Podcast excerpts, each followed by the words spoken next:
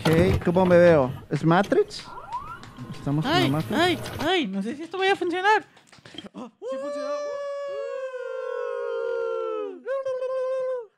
Hola, hola, sean bienvenidos a una vez más a Rocket Knights. Hola. Caramba, si nos escuchábamos. ¿Qué? ¿Sí los escuchamos? Sí, ¿verdad? ¿Haciendo qué? Sí. O sea, ¿de qué estás hablando?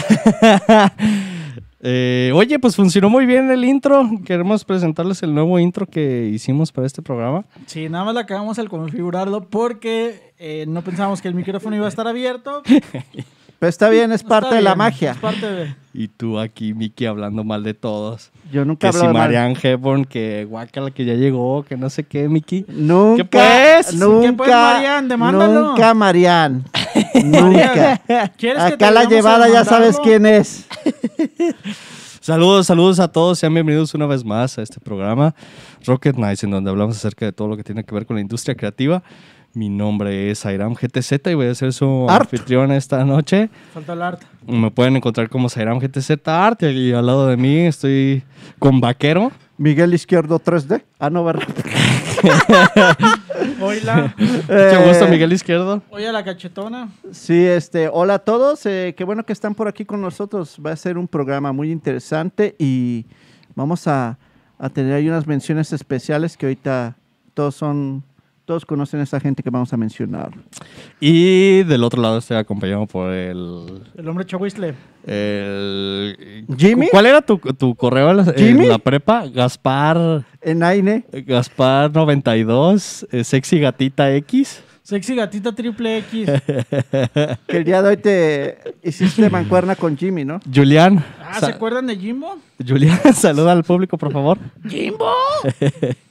Solo les voy a decir, ¿Jimbo? No, ¿cómo están, muchachos? Hoy venimos, pero como si nos hubiéramos metido media culera. Media culera, media. es, que le- ¿Qué? es que leí el, co- el comentario de Mariana.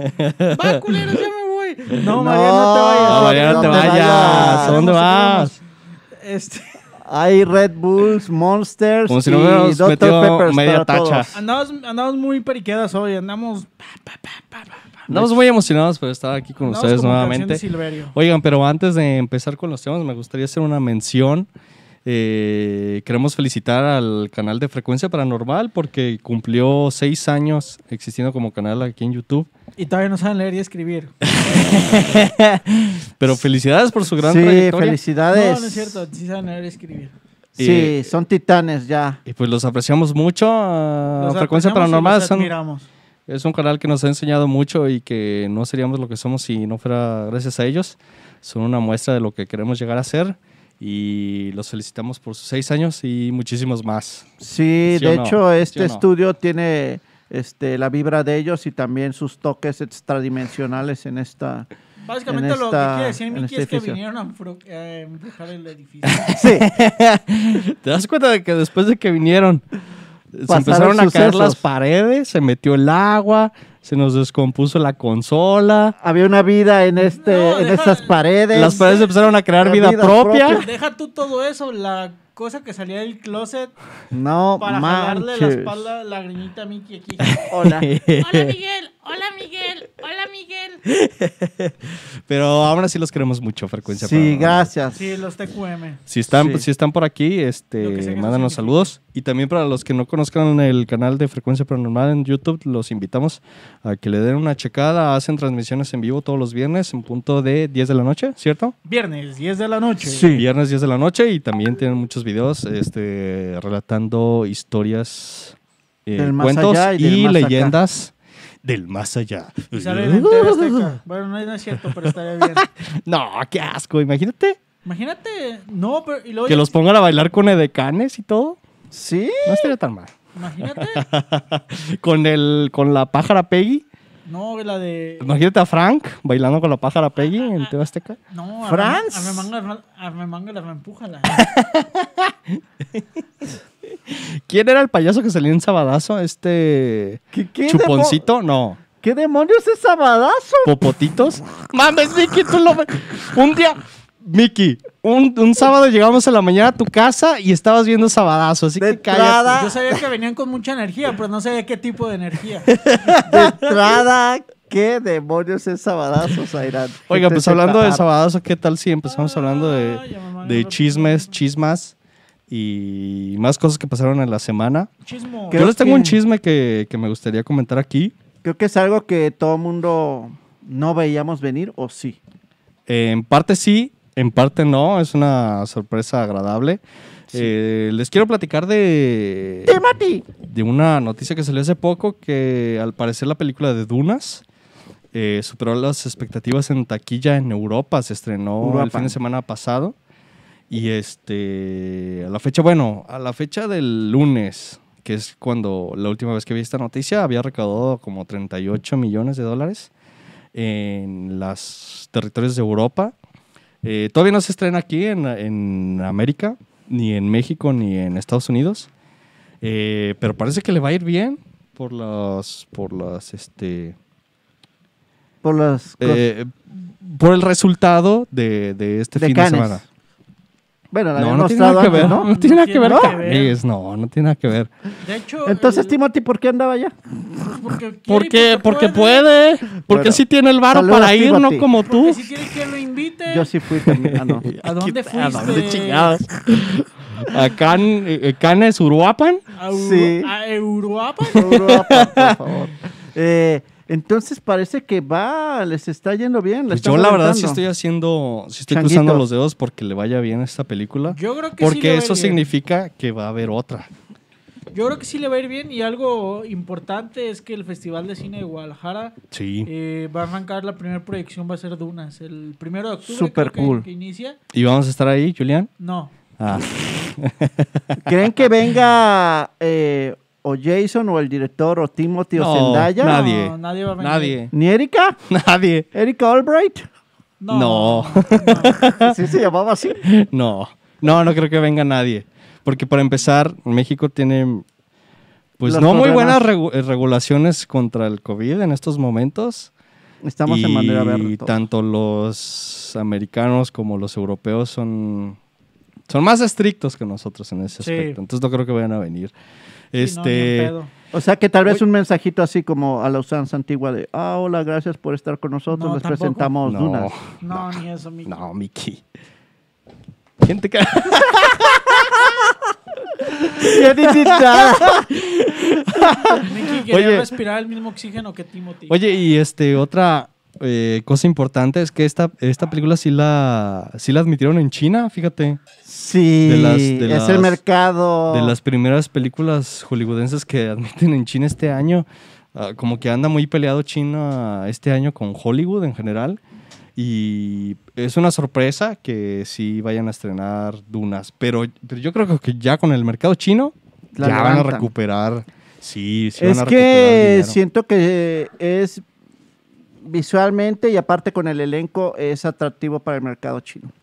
Eh, mira, aquí me está preguntando alguien, ¿cuándo sale Dunas en México? En México sale 21 de octubre, tanto en México como en este No, antes, como en ¿no? Estados Unidos. No, según yo sí es 21. sí es 21 porque creo que la van a estrenar acá con nosotros nada más en el Festival de Cine de Guadalajara y Sí. después va a tener Es un delay. especial, es especial para gente que va al festival, Sí. no como nosotros. Para gente que sí No, pues sí podemos ir. Sí podemos ir, ¿Y paps. si vamos? Sí podemos ir, Pops. ¿Y si vamos? ¿Y si alguien de ustedes nos consigue pases de prensa? ¿Ya no va a haber talleres, Julián, como la última vez? Mira, gala de inauguración Dunas el primero de octubre en el auditorio Telmex. Sí, estar Sí, vamos a ir, güey. Sí, estar chingón ver Dunas en el auditorio. Vamos a Telmex, ir, ¿eh? Ah, esta sí me gustaría mucho. Yo creo que vamos a ir, güey. Yo creo que vamos a estar Siento la vibra de que algo en el cosmos va a pasar, güey. no vas a y hacer vamos nada, ir. ni vas a comprar los boletos, pero No, algo va a tiene pasar. contactos en el Telmex. Sí. ¿Tienes ¿No te contactos en el acuerdas de Telmex? la última vez que, que fuimos a ver a Memo? Maldito ah, bueno, traidor. ninguno ¿De de, quién ustedes fue a hablas? ver conmigo. ¿Del vato que te, el que te quiso ligar? No. ¿El de la taquilla? ¿Que te hizo ojitos? Solo quiero decir una cosa en, en cámara, en vivo. Ajá. Si Mickey consigue dos entradas para ir a ver Dunas, lleva a Sirena. ¿Qué quisiste decir con No, eso, si tonta? consigo entrar sería para todos. No, no, no, eres una maldita traidora. no, eh, eh, Se está teniendo un flashback, Julián, en estos momentos.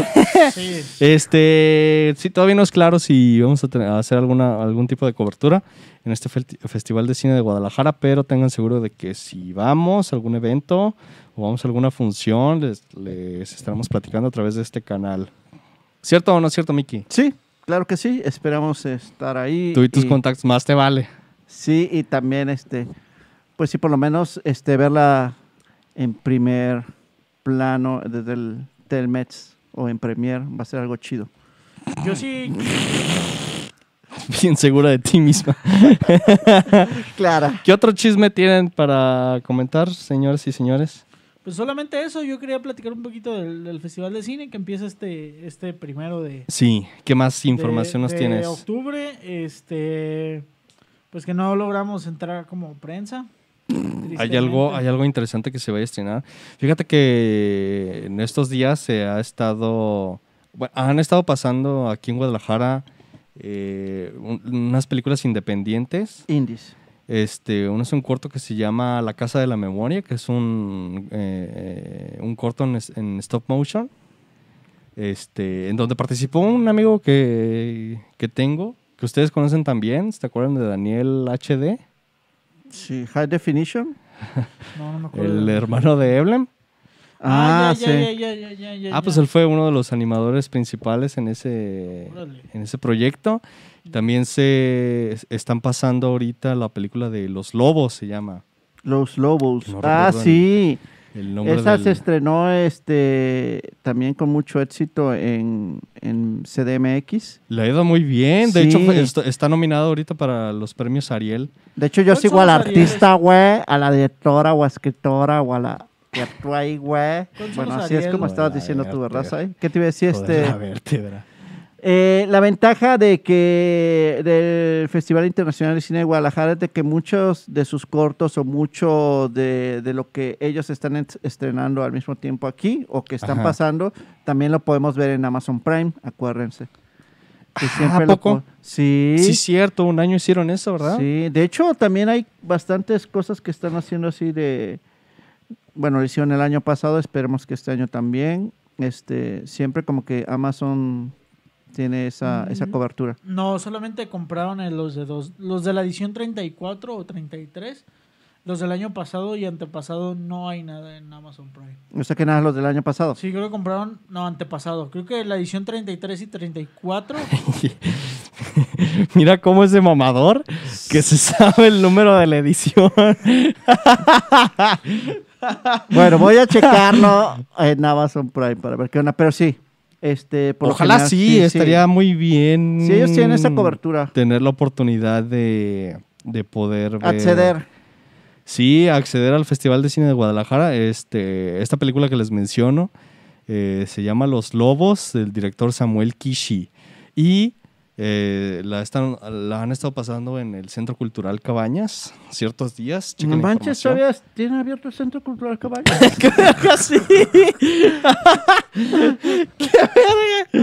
No, pues es ¿Ya que está abierto el Tapangs? Este, Ay, perdón. para nuestros amigos en la Ciudad de México, si en algún lugar se estrena, les traemos aquí la información. sí, Marta Reyes Arias es la tez que sale en Los Lobos. Y es la que somos uña y mugre, güey. Porque una vez te contestó un tweet. Sí. Este, pues muchachos, ya que estamos hablando del tema de creadores y, re- y directores mexicanos, ¿qué tal si empezamos con el tema de esta noche? El- Sí. eh, eh, esta noche, señoras y señores y chicos y chicas básicas que nos están viendo, vamos a hablar sobre creadores mexicanos en general. Este es el mes patrio para este país Sí. y por lo tanto vamos a celebrar hablando de nuestros Julián ya se empoderó. de como la nuestros vez pasada. artistas, diseñadores y creadores en general favoritos.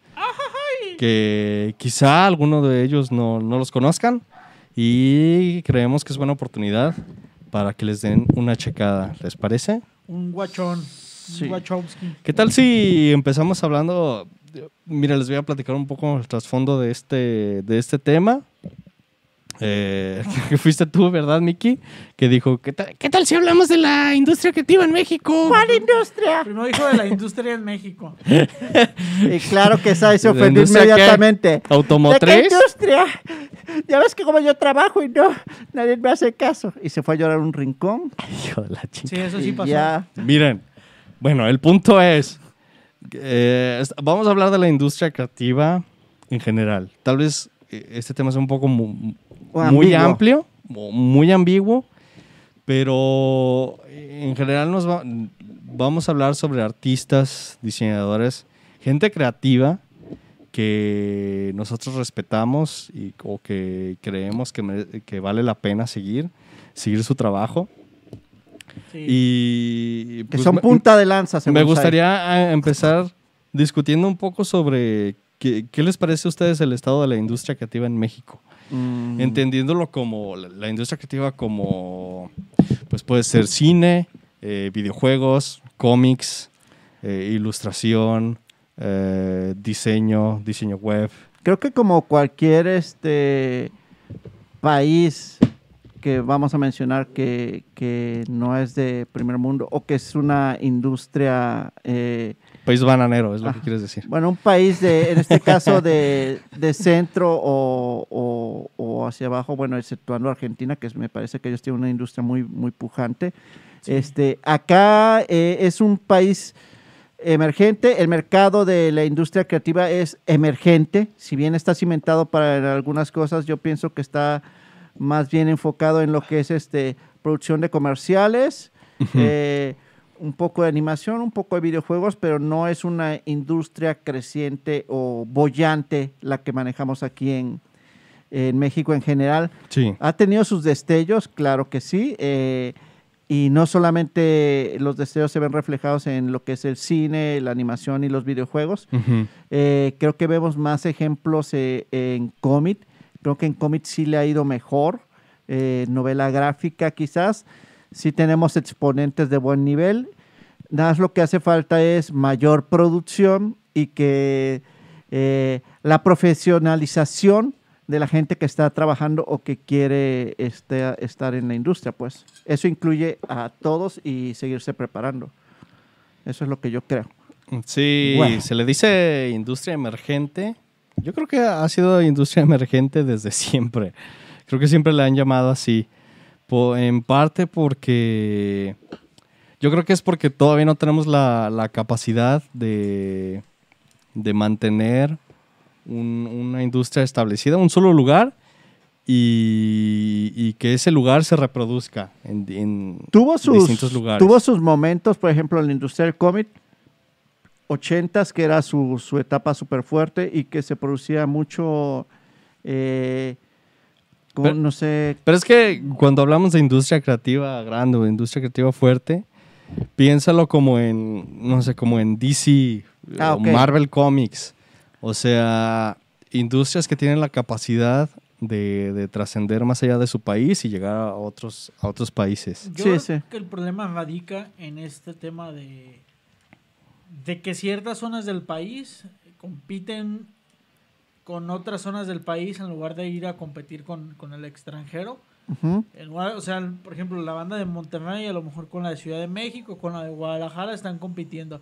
En lugar Mm. de hacer una industria más grande entre todos, Ajá. ir a competir a- al extranjero. Sí. Aunque un- en uno de los ejemplos que yo traigo, eh, creo que poco a poco se, se está teniendo como colaboración con, con- con- a nivel internacional y ya, ya está ayudando como a, a- a que ya no haya que ya no se comporte de manera tan aislada como se ha comportado aunque sí hay como partes del arte o del- de la industria artística que todavía siguen siendo muy aisladas Sí. el caso clarísimo es el cómic.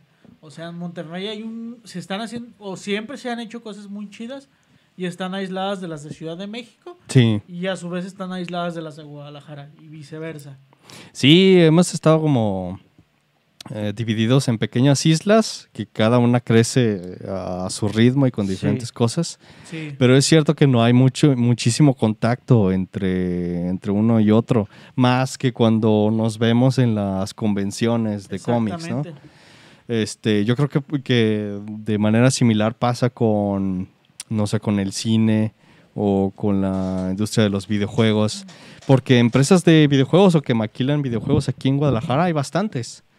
Y muchas de ellas este, fabrican juegos para, para otros países. Pero, Pero es que es maquila, es, en realidad no, no se crean juegos, se maquilan juegos. sí, bueno, ambas, ambas cosas, ¿eh? Pero, Sí. pero ¿puedo dar nombres? Va, va, va. Voy a poner el caso más clásico de creación de videojuegos en Guadalajara, que es Cara Oculta. Ay, sea, bueno, pero... Por dar un ejemplo. A mí ya eso ya me parece historia, historia No, pasada. el punto al que quiero llegar y el por qué los uso como ejemplo es porque ellos no tienen el objetivo de crear algo nuevo. Simplemente buscan Sí. crear juegos de moda que, que sean similares a- al juego popular, Sí. que subirse al barquito y así se la van pasando. Que de hecho ya no existe como tal cara oculta. Se, se fusionó con una empresa que se llama Amber Studios hace, uno, hace unos años. Sí, Es una empresa de Rumania, creo. sí. Se, se fusionaron y ahora hacen... No estoy seguro de si crean este, propiedad este, original. Tengo No, un chisme sea, muy son- bueno, eh, se los cuento al final. ¡Ay! Chisma. Este, pero por ejemplo, en cuanto a empresas que han creado contenido propio, eh, me gustaría mencionar a Lienzo. Eh, Lienzo Studios que desarrollaron el juego de Mulaka. No sé si han escuchado hablar de. Sí, Mulaka es un, es un juego de, de plataforma inspirado en, en- como en mitología tarahumara, sí, mitología de las sierras tarahumara, y es un, es un estudio de Chihuahua. sí. Y este muy creo que el, el siguiente año van a sacar otro juego que se llama Aztec. Aztec Forgotten Gods, que también se ve bastante cool. Y a ellos le ha ido muy bien, pero les ha ido bien en Chihuahua, ¿sabes? Eh, Que es, es precisamente lo que estábamos hablando. Ajá. Sí. Es que, por ejemplo, en Guadalajara hay estudios que hicieron cosas chidas. Sí. O sea, o sea, está el caso este de... Están como las dos vertientes. O los güeyes que nada más quieren hacer como cosas por varo, como rápido. O sea, Ajá. que están ejecutando o maquilando. Eso los pongo como en un bando. Sí. Ajá. Y pongo en otro bando los que sí se esforzaron por crear cosas nuevas. Eh, por ejemplo, ahí pongo el caso de Three Nuts. O sea, que, Sí. que- que hicieron buenos productos. No sé si Sí. todavía existe el estudio. Pero ellos hicieron, ellos hicieron buenos productos. Sí. Eh, por ejemplo, el de Sancho Mariachi- El de Mariachi Running. Ese es Mariachi este, Ronin estaban desarrollando una serie Una animada animación. Con una serie animada, perdón. y, y el videojuego de el Sancho Villa. Sancho. Villa. Sancho Villa. Ajá. Sí. Está muy chido, Lo pueden conseguir en iOS. Exactamente, pero no sé si el estudio todavía siga. No, es El una punto- historia un poco triste. El punto es que se quedó muy encasillado al mercado de, la, de Guadalajara Y a pesar de ser producto en internet, que tú dices en internet ya no existen las barreras de si está en una ciudad, está en Sí. otra. Se quedaron muy enfrascados en Guadalajara y no tuvieron como tanto crecimiento. Pues es que la cosa es que también las industrias que crecen. Es conseguir financiamiento también, ¿eh? Ajá. eh, Mm, eh, ahí en es- esa eso, parte, eso iba a decir, a las industrias les va mejor cuando sus propios países los apoyan. Eh, en, ahí, ahí difiere un poquito porque en México al menos sí hay eh, buenos VCs que inviertan feria en videojuegos. En Mm, este VCs. momento.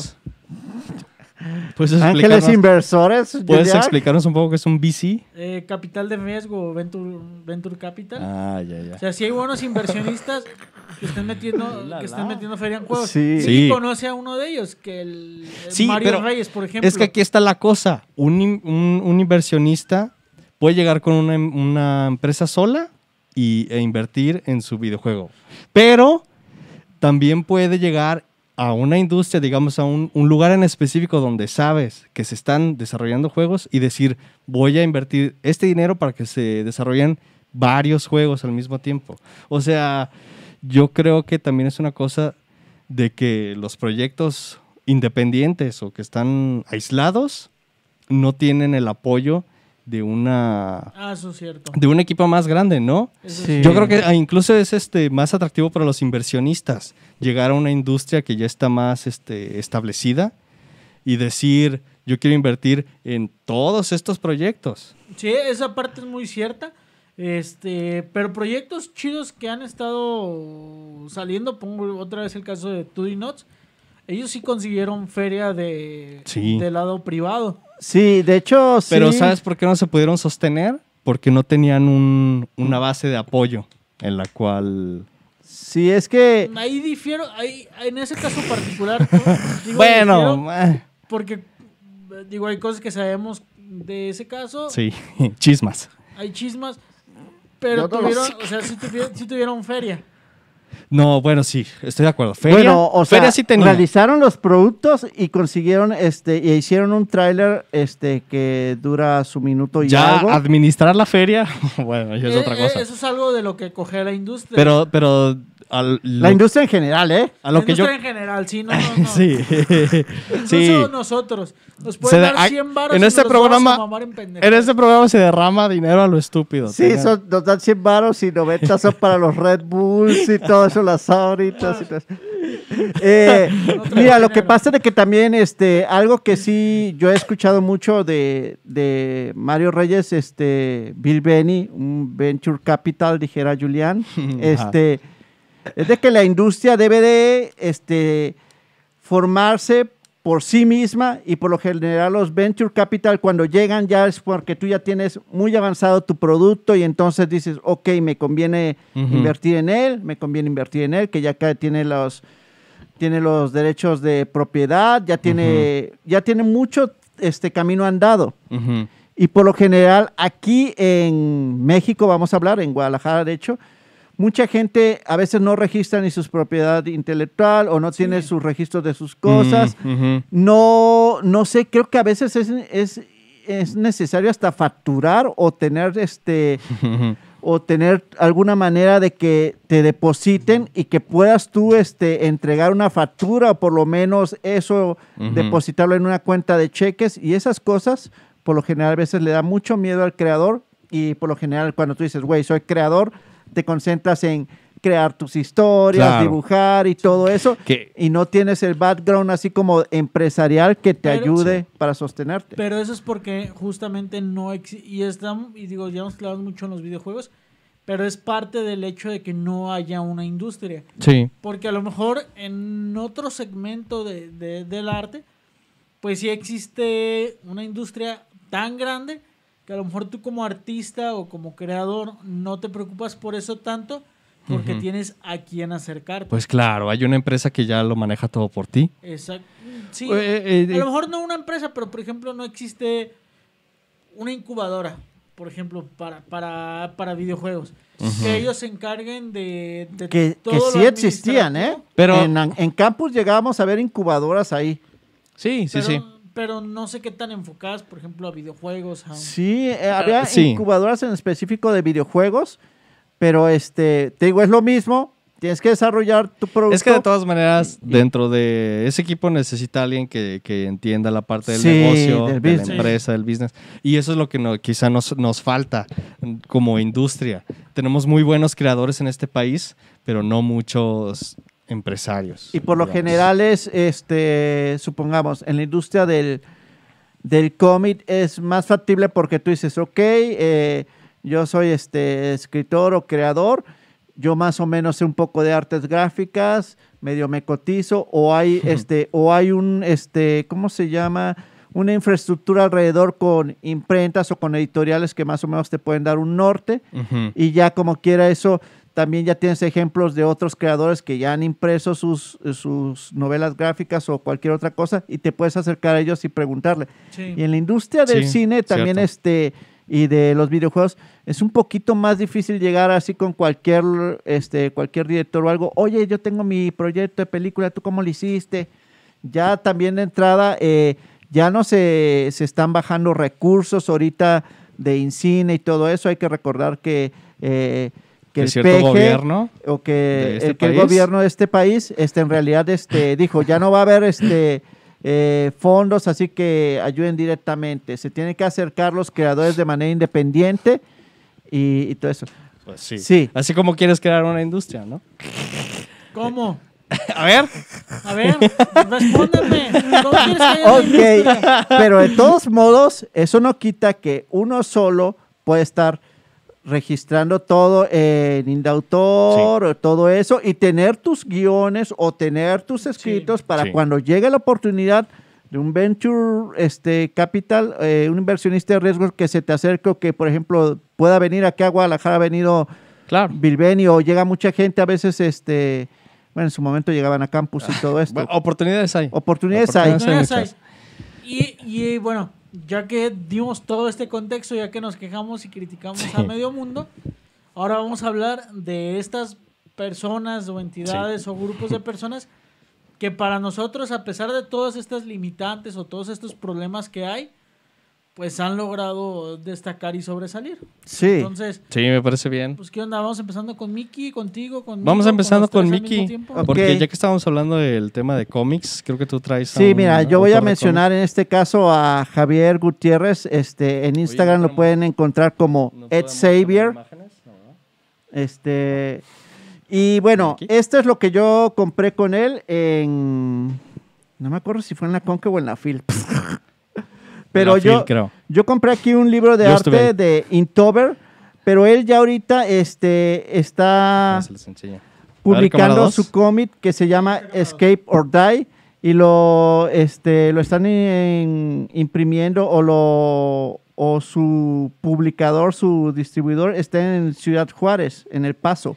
Sí. Y ellos ya sacaron su, su cómic que es de zombies chido, y ¿eh? todo esto. Sus, sus dibujos. Sí, está muy chido.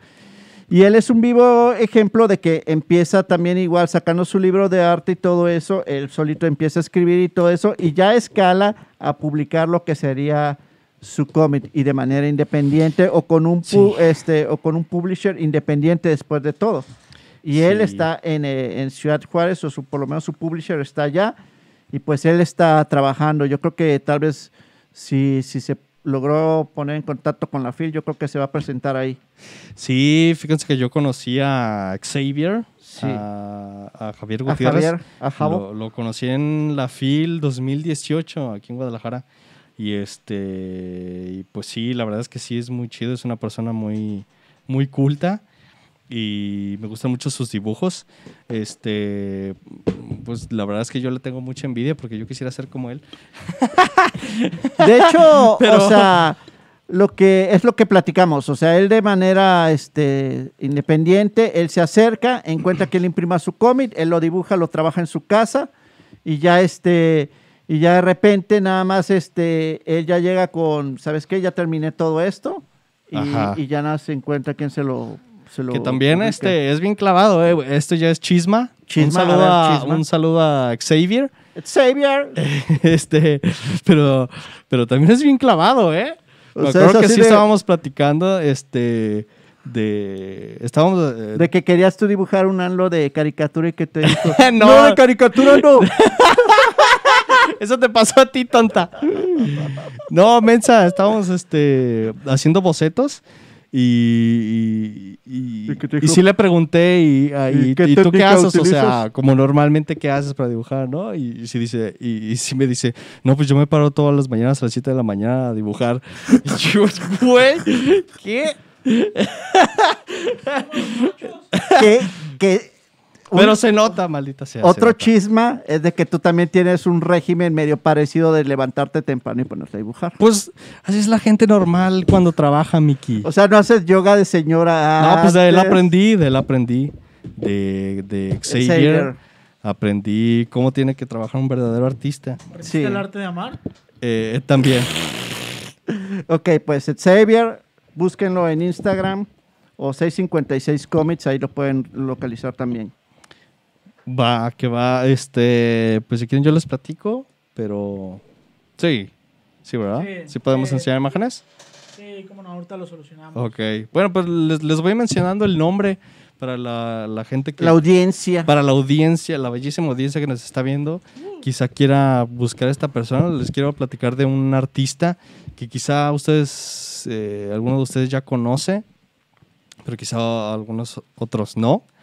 Eh, él se llama Javier Marín y es un escultor de la Ciudad de México. Ah, Javier Marín, lo amo. Ya, ya sabía que sí lo conocías. Que se ha vuelto muy famoso porque ha hecho esculturas de cabezotas. Sí. Este, ha estado rodando en varias ciudades, ¿no? En, aquí en Guadalajara estuvo por un tiempo en el Musa. Eh, enfrente del Musa, una, una escultura que hizo en bronce de una cabeza. Y este, pues es un, un- un escultor que a mí me gusta mucho su trabajo. Eh, todo lo que hace es eh, pues basado en, en la figura humana. Hace una combinación como entre eh, pues figura humana muy realista y como arte prehispánico. Sí, a mí me gusta mucho su arte que parece como en algunos casos como si se estuviera derritiendo, como si fuera cera. Y eh, utiliza mucho lo que es el bronce, hasta el bronce, entre comillas, oxidado. Ya sabes, el bronce que es como verdoso, esos Yo tonos. estuve viendo un documental sobre el, bueno, no un documental, ver una, un video, Un video de Vice. un video de Vice casi casi que le hicieron. Y este, el bronce que usa es, es bronce reciclado, fíjate. Entonces, por eso es que los tonos Él así. recolecta puros, este... llavecitas. Llaves, pomos, tuberías. O sea que este, por, por su culpa de ese güey, bueno, de Javi, Un saludo a Javi. saluda Javi, este, por culpa de Javi es que llegan y, y, y todos los que están en Tlajomulco les quitan los el cobre, el bronce y todo eso a lo de los baños y todo eso. Yo creo.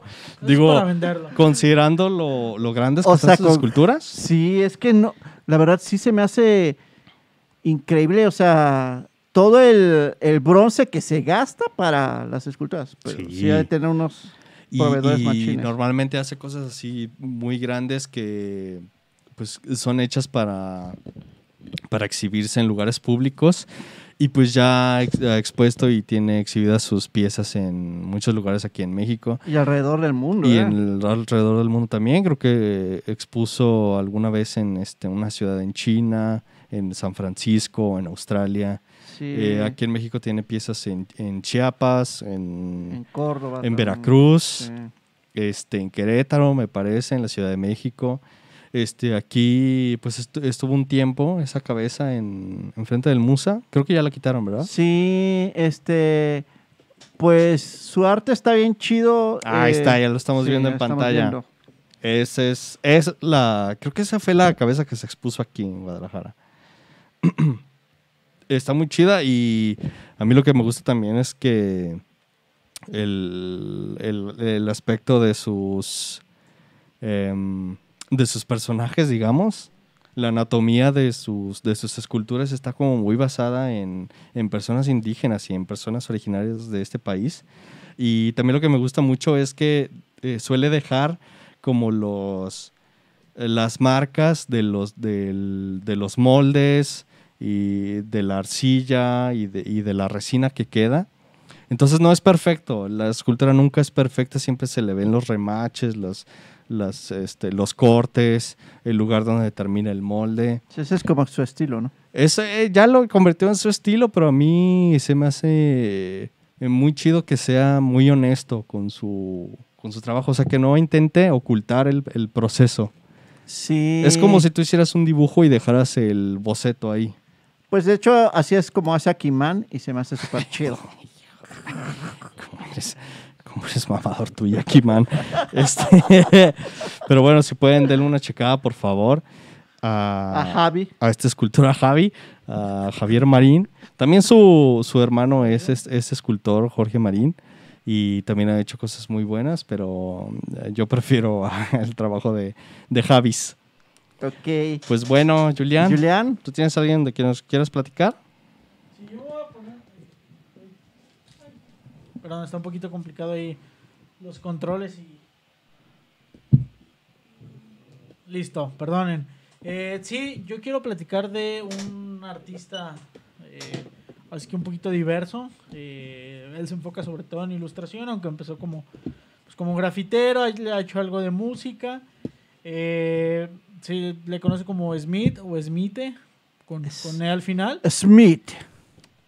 Eh, De hecho, aquí está, eh, puse su, su página. Eh, él, pues, se enfoca en todo este tipo de ilustración como muy clavado con, con tema de anatomía, pero desfragmentando como la- las piezas en, en secciones. Y carteles para banda, por ejemplo, para un concierto en Alemania de Queens of the Stone Age, pues fue el, Ah, el- Sí. El cartel, por aquí debe estar en su, en su tienda. Ah, sí. ¿Tienes está chido, serigrafías, Julián? O... Sí, sí, si me quieren regalar algo, en Mercadorama está la, en Mercadorama está la serigrafía del, del cartel de, de Queens of the Stone Age. ¿eh? Órale. Entonces. Sí, está muy este, chido, ¿eh? Yo estuve hoy viendo este su trabajo en su página. Sí, pero esta es como una. Digamos que esta es como su parte de su trabajo más personal. Ajá. Pero porque yo lo conocí, eh, hay una marca de, de, de ropa, de, como se le conoce, de streetwear, que se llama Tony Delfino. Este, ¿Tony? No voy a preguntar. Sí, no, no. No, es una marca que inició este cuate. eh, Sí. Y la verdad, es una es de las marcas de, de ropa mexicanas como más populares que hay en este momento. Ajá. Pero ha sido tanto su nivel, y fue lo que mencionaba en un principio cuando iniciamos el programa, eh, que es de las pocas marcas que han trascendido a colaborar con marcas internacionales. O sea, este güey como Ujú. artista, pues ha colaborado con, con bandas chidas, haciendo carteles, ha Ajá. hecho murales en España, en, en, este, en Holanda, en Alemania, en, en varias, en varias ciudades eh, de todo el mundo. Por ejemplo, ha colaborado con este Family Williams. este, Órale. Me imagino algunos carteles. Sí. Y pues la marca esta de, de, de ropa Tony Delfino eh, ha sido de las pocas marcas que han colaborado con, em- con empresas internacionales. Ya tuvieron una, una colaboración con Vans. Ah, Órale. sí. Eh, ya tuvieron una colaboración con Nike. Ajá. Con Nicky. Con Nike hay una marca que se llama... Kanye West. No, todavía no. Hay una marca que se llama Rip and Deep. Tuvieron una colaboración hace muy poco. O sea, y logran tanto hype que es como filas y de cuadras y cuadras y cuadras formadas para comprar una playera de, de- de esta marca. Órale. O sea, y es, de la- y es de las pocas marcas que logran como generar ese nivel de, de fanatismo. A lo mejor dices, pues es que la colaboración y la chingada.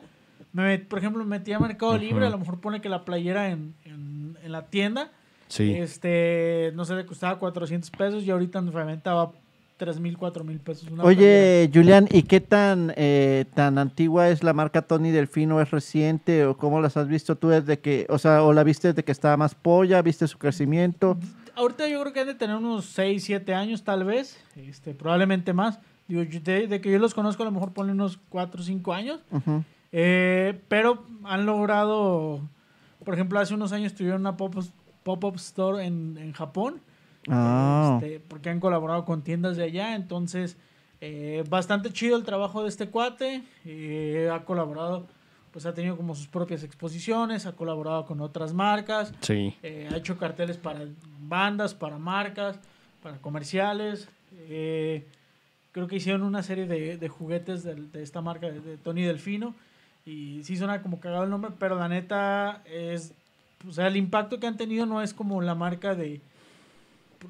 No quiero sonar culero, pero a lo mejor comparado con un Anti-Fashion, que es una marca que tiene como 15 años, que es, creo que es de Guadalajara. y no ha tenido tanto. han- no han despegado a esos niveles.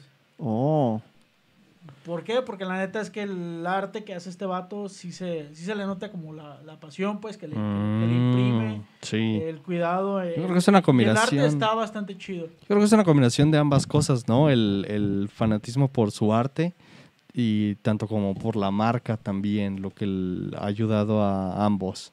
A ver, yo quiero que alguien me diga en los comentarios si conoce la marca Tony Delfino, porque la verdad es que es la primera vez que sí, lo yo soy el único hipster que No. no lo conozco. O sea, soy la única chica básica que no lo conoce. Igual Este, les voy a poner el Instagram de, de Smith. sí, por favor. Julián, o sea que tú eras como los que aparecían en el video que decían este iPhone, Gucci, Sara. ¿Eras la Nasof de esos? Deberíamos hacer, Un deberíamos video hacer un video de eso. No porque, no porque mi ropa la compro en Costco. No, porque tú solo dirías Vans, Vans, Vans, Vans, Vans, Vans. Costco. Eh, pues muy bien, Miki, ¿tú tienes a alguien más de quien nos quieres platicar? Sí, miren, en este caso vamos a hablar de un novelista, un novelista de- del estado de, de Jalisco. Eh, vamos a hablar, él es Luis G. Abadie.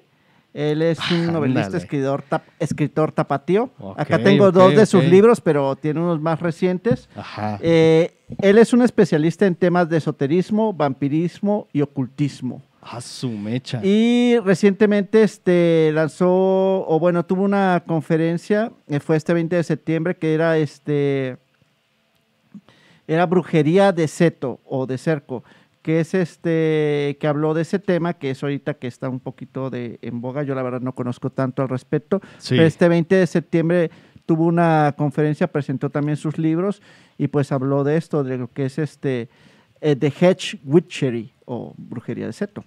Y, y pues más que nada es una persona que yo he visto trabajar durante mucho tiempo y, y, pues es como lo que dicen, es la constancia lo que hace que, que a final de cuentas este, termines tus trabajos y los estés publicando. Y pues yo he visto ya este, muchísimos libros y desde los noventas que he visto que, que él ha estado escribiendo. Eh, también tiene- tuvo su etapa de dibujante, escribió cómic también y pues es una persona que ya se, se derivó a lo que es o ya se enfocó en lo que es la, la escritura y pues eh, me agradan mucho sus temas porque son cosas que a mí me gustan, que es vampirismo, temas de Lovecraft y, y brujería. Así es de Ah, que a ver, Miki, ¿tú conoces personalmente a- al escritor, al escritor? sí, güey. ¿Lo, lo tenías que decir así? Pues para que se vea el énfasis de Ana Sof. ¿Qué te iba a decir? Sí, es una ¿Dónde lo conociste? Eh, yo lo conocí en una convención de cómics en los noventas, luego lo volví a- a- a, Güey. En ese tiempo ya existían, ¿tú Sí, crees? luego me lo volví a encontrar en, en Chapultepec cuando se hacían como unas ferias de libros. Eh, ahí compré este eh, el relato de Ambrose Pierce, el último relato de Ambrose Pierce, que Ajá. es como una de sus novelas icónicas. Ok. Y ya después tuve eh, la fortuna de que él hizo talleres así de escritura y, y asistí a ellos. Y ahí fue donde también me eh, compré más de sus libros. Pero este, si es una de esas ondas que, eh, o sea, tienes que, como decían en los libros que hemos checado de productividad, tienes que sentarte, escribir, tener tu, más o menos establecido lo que es tu, tu día a día y, y pues no dejar que tu otro yo te diga, nah, pues vamos a ver la tele, ¿no? La resistencia. La resistencia. La fucking resistencia. no le hagan caso a la resistencia. chavos. Sí, así es de que es una buena opción si están aquí en Guadalajara o lo pueden encontrar en, en Facebook como Luis G. Abadie, Sí. Luis G. Abadie, y ahí se pueden poner en contacto para conseguir sus libros. ¿Puedes poner eh, cámara 2? Sí, y este, y como les Ahí digo, está. hay muchísimos, tiene bastantes tomos de diferentes cosas, claro, todos sea, es- enfocados O sea, a... es un Stephen King de Jalisco, es lo que sí, nos quieres decir. Sí, este, y, y sí, este, me gusta mucho su, su manera de... Qué de bien, yo creo que también es una buena recomendación para los eh, fans de Frecuencia Paranormal que nos estén viendo. Sí, Sí, de hecho pone Katia que lo conoció... ¿A eh, poco? sí, dice que lo conoció cuando iniciaba en Wicca. Y sí. por ahí me comentaban que tuvo un momento complicado por andar metiéndose con algunos temas delicados. Anda la osa. Sí, sí, hay unas leyendas urbanas que no son leyendas urbanas. bueno, sí, este, hay cosas así crazy, este, y te das cuenta que todo el mundo nos observa, ¿sabes?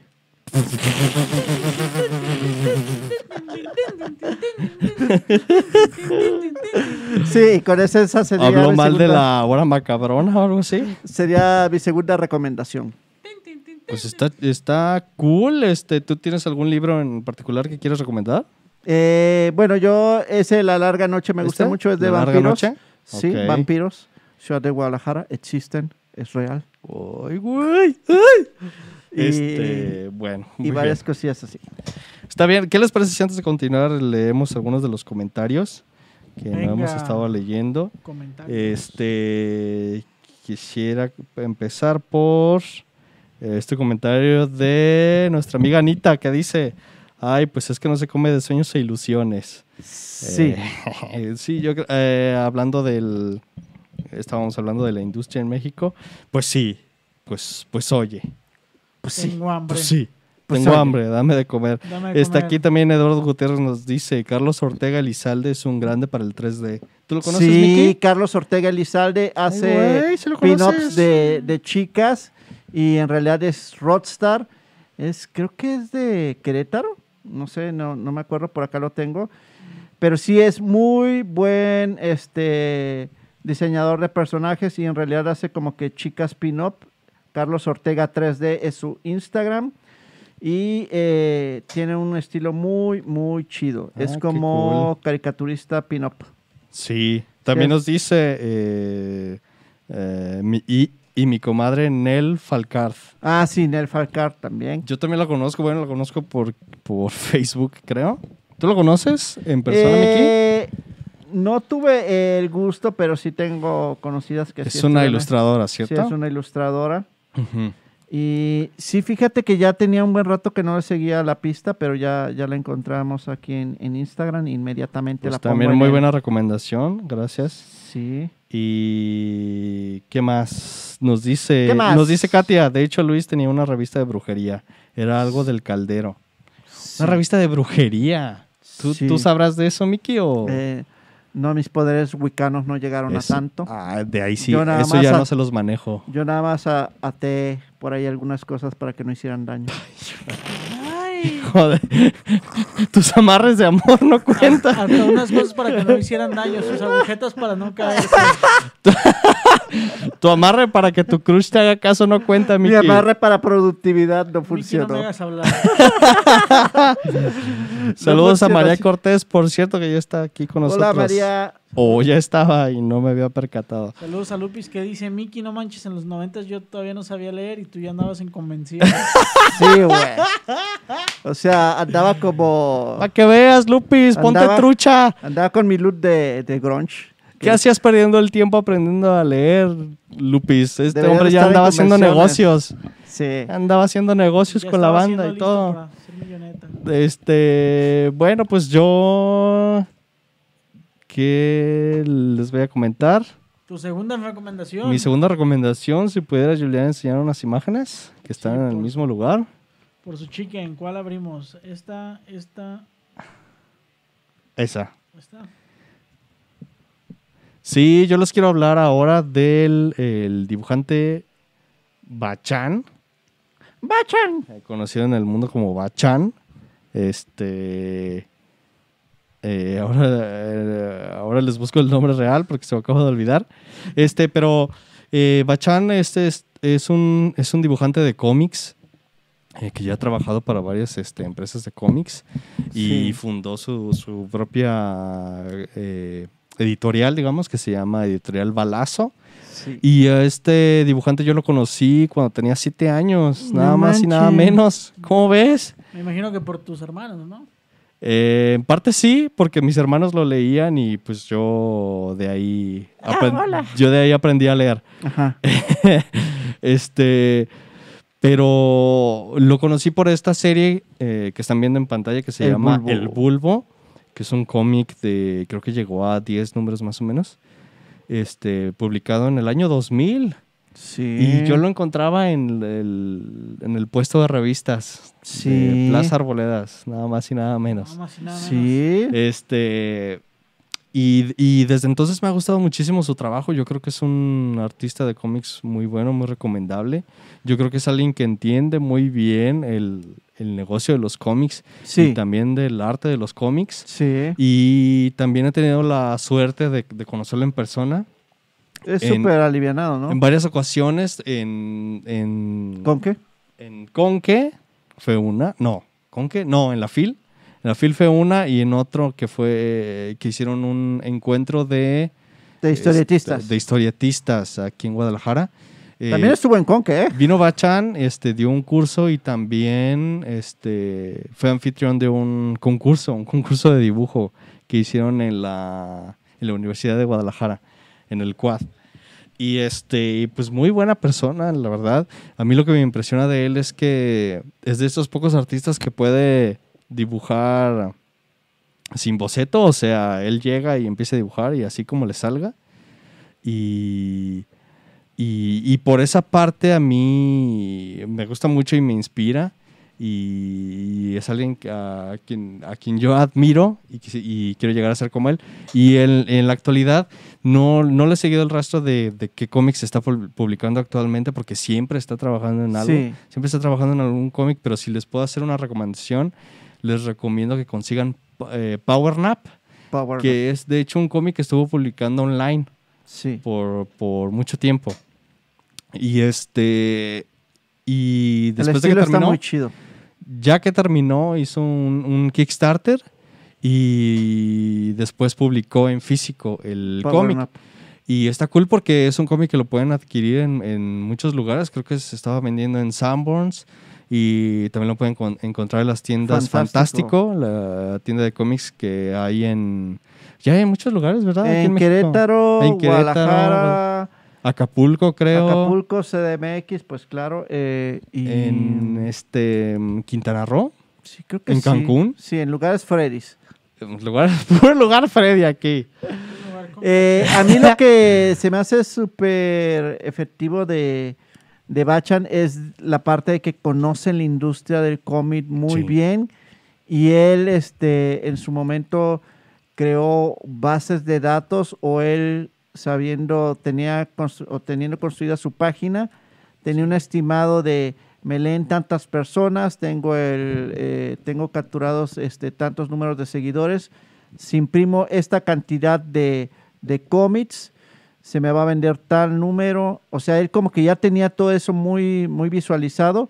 eh, y pues se me hace una persona pues que también es de las que se sienta a trabajar y es, o sea, se pone a machetear. empresario, pues. Pues es que en cierta medida él es partícipe de todas las etapas de su trabajo. Porque Sí. él escribe, él dibuja Sí. y él promociona y él... Sí, está muy consciente de cada, de cada parte de lo que es este, de cada proceso de su trabajo.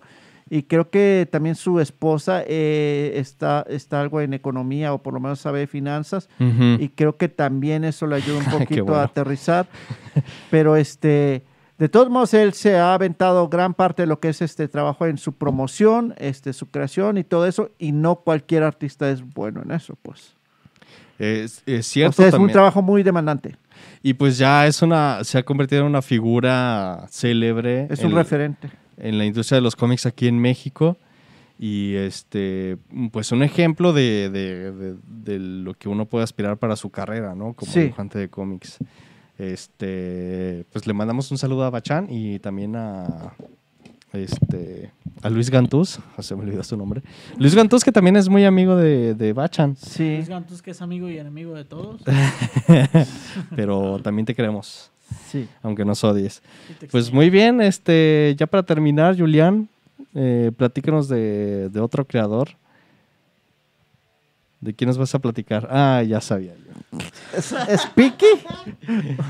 Jones? Voy a hablar de nuestro Speaky Jones mexicano. Este, no, voy a, voy a hablar, bueno, de, de un director, eh, Germán Neudert, y sus carnales tienen esta productora que es Neudert. Eh, Sí. Se dedican ellos básicamente, o, o en lo que están enfocados en estos momentos es como en producir videos musicales. Ah, sí, de. Eh, la verdad es que su trabajo es bastante, bastante, bastante bueno. eh, porque han trabajado con artistas que trabajan con grandes distribuidores como Universal o, o como Sony o, o cosas de ese calibre. Y pues la neta son unos chavillos de, de Hermosillo que tú dices, ¿Qué pedo? se ve, se ve como una producción, se ven como producciones pues grandes y la neta es que su, su jale es muy, muy, muy profesional. Eh, recomendarles, este, si tienen oportunidad, digo, les voy a poner links de, de videos que les recomiendo Sí. ampliamente. eh, pero por ejemplo, el video de, de niño, ese pues es como su primer video que grabaron ya con una cámara de, de cine y sí se ve como bastante profesional. Pero es como otros videos que tienen eh, que han hecho como con mucho menos varo. Y la neta, eh, no, no se ve como diferencia. No se ven como videos de bajo presupuesto, a pesar de que son videos de bajo presupuesto.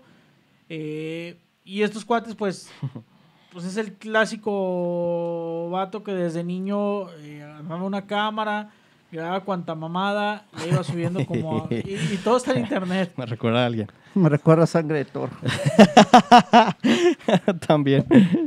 Sí, este... Y fueron empezando como, como poco a poco y, y se ve que todo es como... Todo lo que hacen es como una práctica para la siguiente cosa que hacen. Ejecutan eso mismo, pero lo hacen de manera más profesional y experimenta con una cosa nueva y en el siguiente video se ve más profesional. Sí. Eh, de hecho, los mencionamos en el programa que tuvimos, de, que tuvimos de videos musicales. Entonces, si tienen una oportunidad, chequen videos que tienen. Pues señor, sí, sí se llama así el grupo, ¿no? Señor Kino, Sí, que este... es el grupo donde está Padre su, Kino. su hermano, su hermanito. Hay una banda que se llama Señor Kino y gracias al video que hicieron estos güeyes para Señor Kino, eh, pues la banda se fue a tocar a un festival, creo que fue a Coachella. Sí, ya, está, ya estaba en Oh. Coachella, festivales Ajá, en Chicago exactamente, también. Entonces, eso está bastante chido. Eh, también hicieron un corto en, creo que 2017 o 18, eh, que ganó el, el premio del público en el Festival de, de Morelia. El corto se llama Las Rancheras, lo pueden ver en, en YouTube, está, está gratis, o en este Filming Latino. Eh, denle una checada, la neta el trabajo está bastante chido. Eh, se nota como el, el espíritu, la- el- pues sí, el corazón que le ponen a, Sí. al trabajo que hacen. Sí, véanlo, yo ya lo vi, el, el corto, y sí está chido. Es del estilo de Julián. Sí, totalmente. Hasta lloró al final. Sí. No, pero pues sí, yo, yo, yo que ya también he estado checando el- los, los videos que ha producido eh, Neudarts, les puedo decir que sí es muy bueno, es, es muy espectacular la manera en la que utiliza la cámara y su estilo visual. El estilo Eh, visual es lo que me llama mucho El estilo la visual atención. como que ya, ya, ya lo tiene muy característico y Las paletas de colores que utilizan me gustan. también a mí lo que me gusta es, es que eh, pues filma muy seguido en el desierto. Porque Sí. ¿de dónde es? Sí, están en, este, en Sonora. Una pues en Sí, son Sonora, en. Sonora. Ah, entonces, dos cosas muy importantes es que eh, como parte de su falta de presupuesto, pues se adaptaron a las condiciones que tenían. Como dices, ahí graban en el desierto porque es lo que tienen. Eh, graban con luz natural porque es muy caro iluminar de noche. O sea, un ¿Y por qué chivo Lubeski, güey. Un chivo Lubeski, güey. Ajá, a lo mejor no tanto, Ey. no tanto por mamadores, sino por pobres. Pero le ha dado un estilo particular, ¿no? Sí, tiene un estilo particular. Este. Y pues han logrado que gracias al, al video que le han hecho a algunos güeyes, pues despeguen sus. Sí, su sello ya está. Nosotros ya- queremos ser así. Sí. Oye, Julián, ¿y qué videos musicales nos puedes recomendar? Eh, el de niño. Niño. La verdad es que mm, a mí no me gusta Maverick ni poquito, pero el video está muy chido. Mm, Voy es a de- checarlo, es porque entonces si no te gusta a ti, a mí sí. El de eh, alguno de Simpson. Sí, eh, Simpson ¿cómo, de cómo- Simpson a huevo. cómo le decía yo? Simón a huevo. Simón a huevo. Simon. No, Simpson a huevo se Por llama. ejemplo, tiene do- dos que se me hacen muy chido. Uno se llama Duele. Sí. Este, las locaciones están como bastante chidas. Es un, en un pueblito tal cual en, en Sonora. Eh, y el otro se llama Cristina. Técnicamente Está- está bien chido. muy bien hecho. Porque est- está hecho chido. en una sola toma todo el video. Sí, y lo, lo filmaron en la playa. Lo filmaron en la playa. La playa en Sonora. En Sonora, todos en Sonora. Pregúntame algo y la respuesta es Sonora. Ok, allá en Sonora hasta los perros hacen business. Era Monterrey, pero te acercaste. Pues muy bien, ahí está la recomendación, muchachos. Busquen, lo pueden encontrar como Neu- Neudarts. O ya sea a través del en canal de encuentran, ¿no? la- los videos musicales de Simpson a huevo, o de Señor Kino, o de Padre. Maverick. el Maverick. Eh, ¿Cuál era esta, esta otra Niño. banda? La de Ponte Punk. Este, los Blenders. Los Blenders. Los Blenders, güey, ya son mi banda favorita. Sí, también. ¿Cómo se llaman estos güeyes? Little Jesus y Personal Jesus. Personal Jesus. Sí, sí, todas muy, muy buenas recomendaciones. Pues ahí lo tienen, muchachos. Esas han sido algunas de nuestras recomendaciones para tocar el tema de, de creadores. Ya Ah. tengo mi otra recomendación, eh, güey. Tú, tú no importas. Este, ahorita, ahorita hablamos de tu, de tu última mención, Miki. Este, pero antes de eso, quiero agradecerles a todos los que nos, nos están viendo en este momento, a todos los que nos han Sí, visto. gracias. Eh, se los agradecemos muchísimo y también les pedimos de todo corazón que se suscriban a este canal. Si no lo han hecho, denle like a este video, así YouTube nos posiciona mejor. Y compártanlo con sus amigos Sí. si creen que les va a gustar este, conte- este contenido. ¿Y por qué de repente Eh. te pusiste así como que en pausa? Oh, sí. ¿Por qué, por qué estás mutando? Sí. Porque quedamos en que íbamos a eructar después de que te dijera... Ah, sí, cierto. No, me, me chivié. Este, pues muy bien, Miki, ya para terminar, pl- platícanos de tu mención honorífica que, le vamos- que, eh, que esperemos esté presente en este programa. Sí, yo quiero mencionar a, a una creadora de Guadalajara, güey, que tengo el placer de que es mi amiguis. No, este, es una creadora, Ana Elizabeth Zavala López. Yo tengo el gusto de conocerla También desde, conocida como Anita. como Anita, como Kill también. Eh, Ya, ya la hemos mencionado en otro sí, ya la hemos Sí, mencionado en ya otros. te hemos mencionado aquí antes, Anita. Nos debes. Sí, pues fíjense que yo tengo el gusto de conocerla desde que ella trabajaba y tenía la idea así de que, güey, quiero hacer cómic y todo eso. Y ahorita ya ella sacó sus novelas gráficas. Tiene, voy a presentar yo el tomo uno, que es el de Kill, un viaje extraño. Sí. Pero ella en realidad ya tiene esta, esta novela, ya está dividida en tres tomos y ya la Sí. tiene terminada.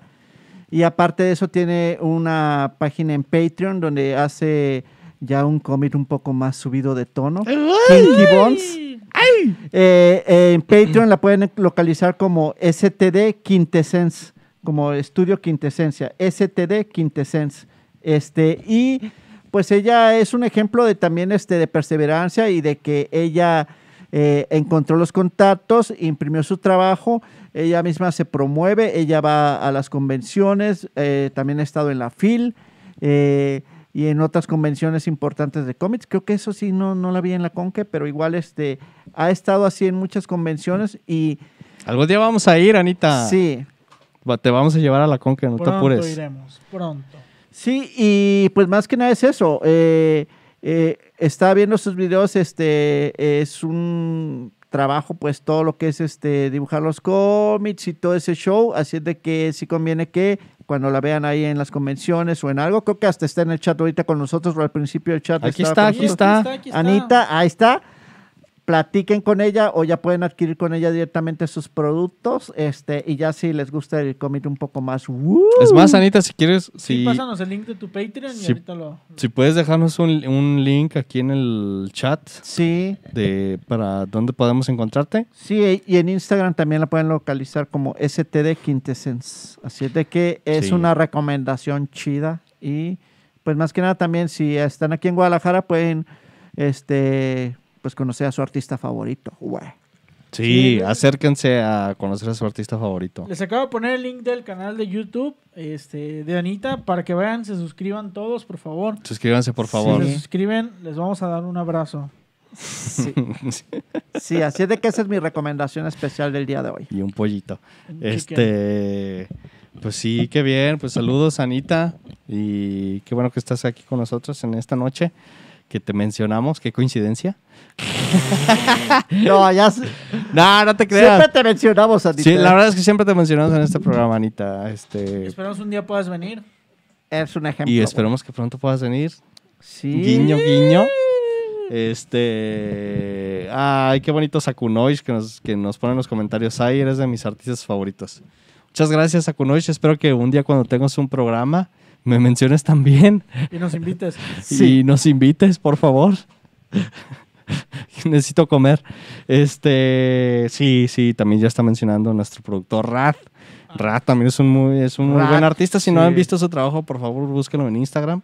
Sí. donde Sí, sube vayan, seguido. Vayan, vayan a seguirlo. Sí, de hecho, a Rat tal vez sí lo recuerden de su programa Frecuencia Paranormal, que también él trabajó en algunas cosillas ahí. Así es de que. También, no sé si lo sabían, pero es artista oficial del canal De Frecuencia, Frecuencia Paranormal. Paranormal. Así Sí. que más les vale ir y darle like a su Darle licky.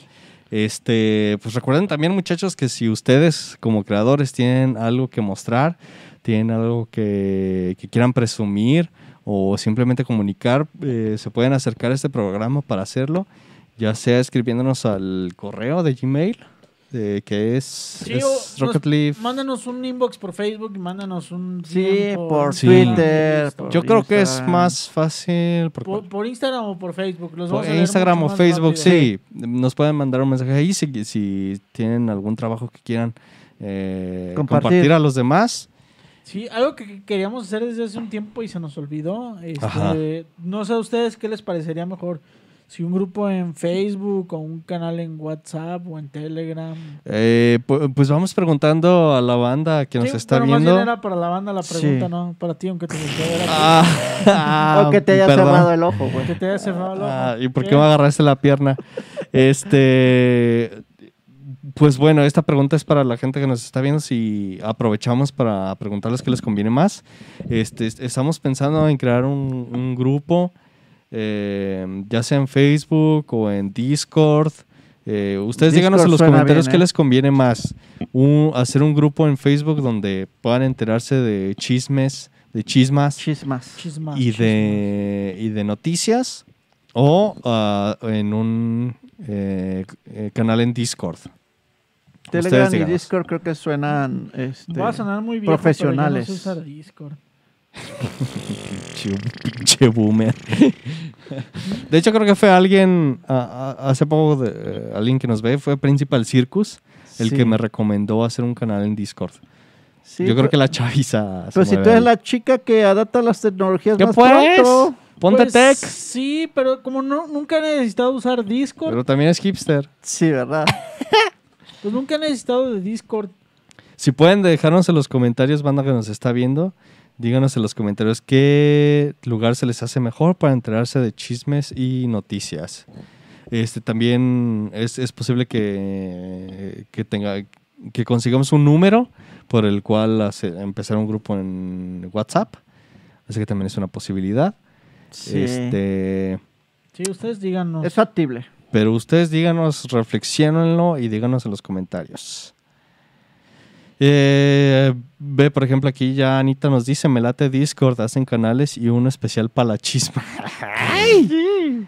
No, Esa no es mala idea, ¿eh? Sí. Discord creo que suena bien. No, ni sabes qué era. ¿Qué te pasa? Hasta este Mira, momento me ¿Qué cae. te pasa? ¿A qué canal estás, eh, estás metido, Miki? Blender Discord. Hijo de su- Y también Marvelous Designer. Solo para que te vean ahí, ¿verdad? Sí, hola, ¿cómo estás, Leti? Todo va a muy puñetas, pero la verdad es que yo nada más uso Slack y esas cosas de viejito. Pinche boomer. De hecho, fíjate que yo me metí a uno que hizo eh, Javier, Xavier.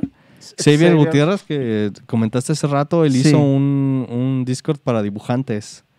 Ah, Eh, ah, un está chido, ¿no? Han de compartir recursos, chido a tips veces. y todo. A veces comparten cosas chidas. ¿Me lo pasas, güey? Este, no, pícatela. Yo creo que podemos empezar con el de Facebook porque es como el más fácil. Que Sí, todos usan Sí. Facebook y así ya. que eh, espérenlo pronto. Y esperen las chismas por Facebook. Les- el grupo de Rocket Memeo, Rocket Memeo. Rocket Cachondeo. La casa de las básicas. La- La, nave de las básicas. La Nave nave de las las básicas. básicas, va. También pueden sugerir nombres. Sí, por favor, eso sí háganlo. La bebida sí, oficial hágalo, va a ser el taro. Y pónganos, y pónganos qué les pareció el intro. Taro tapioca. Sí, también díganos en los comentarios qué les pareció el intro que aquí nuestro técnico con mucho amor hizo para ustedes. El intrólogo. El, El intrólogo, intrólogo. le dicen. Y bueno, muchachos, pues yo creo que ya nos despedimos este, en este programa. Eso fue todo de nuestra parte. Ahí les dejamos de tarea que busquen o no a estos autores que les recomendamos. Sí. Y los esperamos la siguiente semana en punto de 10 de la noche, horario de México, para otro programa con muchas cosas. Sorpresas. sorpresas. Surprise, motherfucker. Eh, pues mi nombre es Iron GTZ, yo soy anfitrión esta semana. Y como siempre decimos aquí, Mantengan la vibra. mantengan la vibra. vibra.